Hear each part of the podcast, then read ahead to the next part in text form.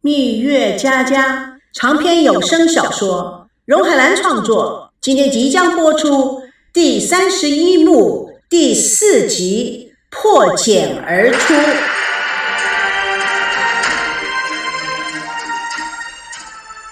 夜，月夜，赵念祖坐在摇椅中，月光洒在他的身上，像个孤独的灵魂，寂寞的干枯着。敲门声继续的敲着门，他非常疲劳的声音：“谁呀？”赵维康在门外。“爷爷，是我。”赵念祖喝道，“走开！”爷爷，明天一早剧组要去花莲出外景，不过爷爷要是有事的话，我可以留下来陪你。滚！你们全给我滚！爷爷，赵念祖无奈的叹口气，声音语调转弱。走吧，你们都走吧，让我静一会儿。赵维康站在门口，心中伤然。那爷爷，我们到花莲拍两天就回来，好吧？时间滴答而过，赵维康正想离开，赵念祖房门开了，他一脸温和，声音低沉的说：“放心的去吧，小心照顾好弟弟妹妹。”然后就将门关上了。赵维康无奈转头，却看到奶奶美娇看着他，远一点还有孙娜、赵熙等人。维康走向吴金妹、赵美娇，美娇哭声哭调地说：“可怜的爷爷，他心里一定很痛苦。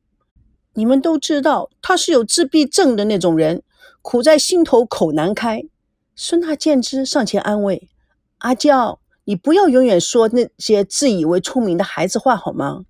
阿娇嘟着嘴说：“我从来不自以为聪明，我只说我心里想的话。没有想到我说出来的话就是那么多聪明的结果。”阿朱感叹：“对呀，阿娇看似自以为聪明，但是有时候说出来的话还是蛮经典的。”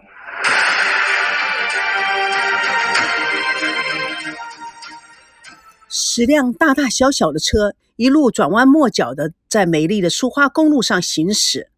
孙娜睁大了眼睛盯着沿海的风景，赵美娇戴着耳机，闭着眼，头靠在赵熙的肩上。赵熙在小办公桌上打电脑，坐在对面的赵维康戴着墨镜，似有心事的看着窗外的景色。孙娜突然的喊道：“阿恋，能不能停一下？那边好美呀！”阿朱立刻拿起对讲机：“各车请注意。”我们孙娜牌要停车，各车请注意，我们一号车需要停车。阿恋减速后在路边停下来，孙娜先跑下车，赵熙和赵维康也双双的跟下车，但是他们只是站在车的门口，看着孙娜被海中有山、山中有海的景色迷住了。太阳柔和的照在孙娜的身上，海风轻轻的吹起孙娜的发梢。阿朱和赵美娇互看一眼。叹口气，都摇摇头。也许他们心里都在想：这两个人谁会放弃呢？赵美娇小声的对阿朱说：“是男人看到女人都这样子，还是只有看到美女才这样？美丑是个人的标准，所以应该说是男人看到女人都这个样子。”孙娜转过身来，满脸的泪痕。她穿过赵熙和赵维康。走上车子，赵熙和维康互相看了一眼，也无言的跟上了车。赵美娇对阿朱说：“看样子谈恋爱也不是那么好玩的。两个人在谈恋爱的时候，只有蜜月期是最好玩的，其他的时间啊，啊，我看呐，都是在受苦受难。什么蜜月期不蜜月期的？他们两个人不是来度蜜月的吗？我看他们两个啊，从头开始都一点都不好玩。”蜜月期和度蜜月啊是两码事呢，蜜月就是蜜月，什么两码事？哼，跟你说你也说不清。好了，上车吧。赵美娇、阿朱双双上车，车子开动了，扬长而去。周维康接电话：“孙总啊，啊，我们的节目最近时间真的很紧，今天才到花莲。”呃，要不我跟孙娜商量一下，看看能不能抽出点时间来拍您的广告。另一只手机在响，赵维康掏出来交给赵熙：“您好，何董事长，哎，实在是不好意思。”赵制作正在接另外一个电话。啊，是是是的，呃，是关于您公司新产品代言的事。赵维康做手势说不接。呃，要不您换别人吧，我们确实抽不出时间。啊，你千万别误会，我们也不是不愿意代言，的确是时间太紧。如果您愿意等的话，那么我们就尽量安排吧。电话另一头的人说个不停。朝夕看了一眼孙娜，对赵维康做手势，维康点点头。朝夕继续的说：“呃，这样子好了，何董事长，如果您一定要孙娜做代言拍广告，嗯，也许这个广告片就需要到大陆去拍了。啊，你同意？好，那么我们商量一下再回答你好吗？”挂了电话，手机又响了。赵熙将电话交予赵维康，维康无奈的摇摇头，指着孙娜：“太红了。”赵西不可置否的笑笑。他看了一眼孙娜，两个人心中有事，更显得沉默。赵熙想了想：“阿朱，我们计划要在花莲待多久？估计等要两三天的时间哦。今天才去第一站。”赵维康听到有点头疼。要两三天呢，老板是不是又有什么新的安排呀？可能要调整一下时间。孙娜的广告代理催得太紧，已经有四五家都一直在等我们了。可是花莲这边都联络好了，时间现在不能改了，已经拖了太久了。广告代言也不能再拖了，再拖啊，人家就有意见。这边就再拖一拖吧。那我们就要可能要先回台北哦，可是所有的人都在等我们了。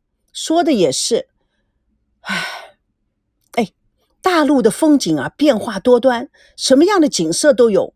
不如我们都建议他们到大陆去拍摄广告片。赵维康点点头，是的，现在只有跟企业协调看看。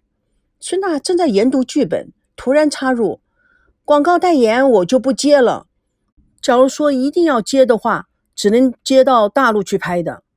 下周我的旅游签证就要期满了，花莲这边拍完我就得回北京。众人立刻不出声，大家都看着赵维康。赵维康睁大了眼睛没说话。赵美娇反而先开口：“二哥也要一起回去啊？”赵熙点点头：“你们这么快都要回去了？我们的合同不是也到期了吗？”阿朱大声的吼起来：“啊，我真不敢相信呢！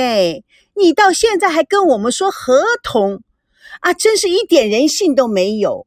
还有，你现在要走，我们的栏目怎么办呢？”阿炼也非常的不高兴，要凉拌喽。导演对维康说：“只剩下一个星期了，怎么能够拍出三个月的量？哪有签节目合同的只签两个月的？”啊，老板呐，一季是三个月呀，这这太荒唐了。当初设计是周播型栏目，五十多天拍两季没问题。没想到第一次试播就涨停板，造成最高的收视率。后来呀，又乱日播。阿朱啊，你在说什么？什么叫乱日播？对呀，没想到观众很忠心啊，每天晚上七点就守在我们台看今天播不播。所以呀，我们是同一时间有节目就播，没有计划，那不叫做乱日播吗？但是给我的印象似乎都是直播呀。对呀，后来乱日播又来不及，干脆直播，反而啊效果更好。我跟公司那么久，从来没有看过这么多粉丝的栏目。所以呀，孙大牌，你不能走。对呀，你们两个都走了，这个栏目怎么办呢？孙娜无可奈何地说：“反正这栏目都已经做起来了，换个主持人就行了。”阿朱学着孙娜的口气：“换个主持人就行了。”哎呦，你对得起全台湾的粉丝吗？导演赶快插嘴：“要不这样，你们可以办延期。”留在台湾继续发展，孙娜，现在你的名气啊正节节攀升，留到台湾发展啊，肯定胜过回大陆。如果你们要半途而废回北京，所有的努力就前功尽弃了。哦，不行不行，我不可能留在台湾，让我留了台湾，那怎么可能？为什么不可能啊？我来台湾只是为了旅游，从来没有想过在这里生根发芽的。而且，我我我在家里面一大堆的事情，不能只为你自己一个人想。你现在跟以前不同了，啊，孙大牌，你现在的事业在这里，声誉也在这里。台湾的观众都认识你，知道你。你现在回了北京，等于将这一切都白牌葬送了呢。我在大陆也有根基啊，谈不上葬送。赵美娇非常不高兴的强硬态度。那你这一走，不白白当了落水新娘了吗？赵维康指责的说：“美娇，孙娜，你这样做太可惜了，而且太不负责任了。”孙娜的态度也很强硬。我不在乎，他赵美娇非常的愤怒。那你在乎什么啊？这段时间我们这些大队人马跟着你没日没夜的干，你说撂担子就撂担子，你怎么就这么美呀？全天下的好事都让你一个人占全了吗？孙娜也硬邦邦的。每个人的人生目标不同，我家里还有一大堆事情等着我去处理。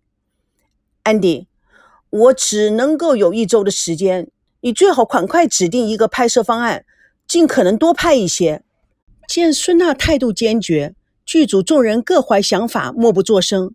赵熙、赵维康对看一眼，孙娜看了他们兄弟俩，似有默契，有点不太高兴地说：“我再声明一下，我不代表赵熙，赵熙可以留在这儿。”赵维康温和地说：“我觉得大家都发表意见了，高兴、不高兴的。”都把心里的想法直截了当的说了出来，非常好。现在大家稍安勿躁，我来做个总结。我昨天晚上查了一下，我们还有将近一个月的播放量，再加上我们在花莲可以多拍一些风土人情，两个星期的量，这样一个半月，使我们有充分的时间安排去大陆拍摄。至于孙娜的代言，我可以跟各位企业商量。去大陆拍，赵鑫，你认为什么时候可以动身？我们回去没有用的，奶奶的病一定要大爷爷去北京，但是他老人家去不去北京还很难说。老实讲，我真的很担心。大哥，你要问我，我真想昨天就走，但是他看了看孙娜，但是我们还是要以大局为重，总是有办法可以解决的。假如爷爷的时间定不下来，那我们就可以抓紧去鹅銮鼻拍半天就可以了。这样嘛，我们就将近有两个月的量。下一步就算是我们安排去大陆拍，也比较从容，可以好好的策划一下。孙娜怎么觉得有点被出卖的感觉？她觉得一股火焰慢慢强烈的升起来，正想说什么，美娇的眼睛又开始咕溜溜的转了转。所有的人以后。打断了孙娜。OK OK，大哥二哥，自己的团队时间调节啊是很容易的。就像老哥说的，大家的建议其实都是一致的，都是为了栏目，都是为了顺大牌赚更多的钱，为了公司的名誉与栏目的美誉。但是我吴地娇要和老哥研究研究心理状态问题，所以呀。我们就去悠哉悠哉一下，如何？他说完了一大串的话，说的阿朱摸不着头脑。哎，等一等，今天啊，大家怎么说的这么乱？阿老板呢，说了半天呢，我们到底要不要先回台北呢？孙娜慢条斯理的回答：“哎，来了来了，拍完再回台北吧。”赵美娇看了他一眼，心中咕噜：“哼，商朝的妲己。”蜜月佳佳为爱而歌，主播荣海兰与各位空中相约，下次共同见证第三十一幕《用泪来写爱的故事》第五集《爱的太辛苦》。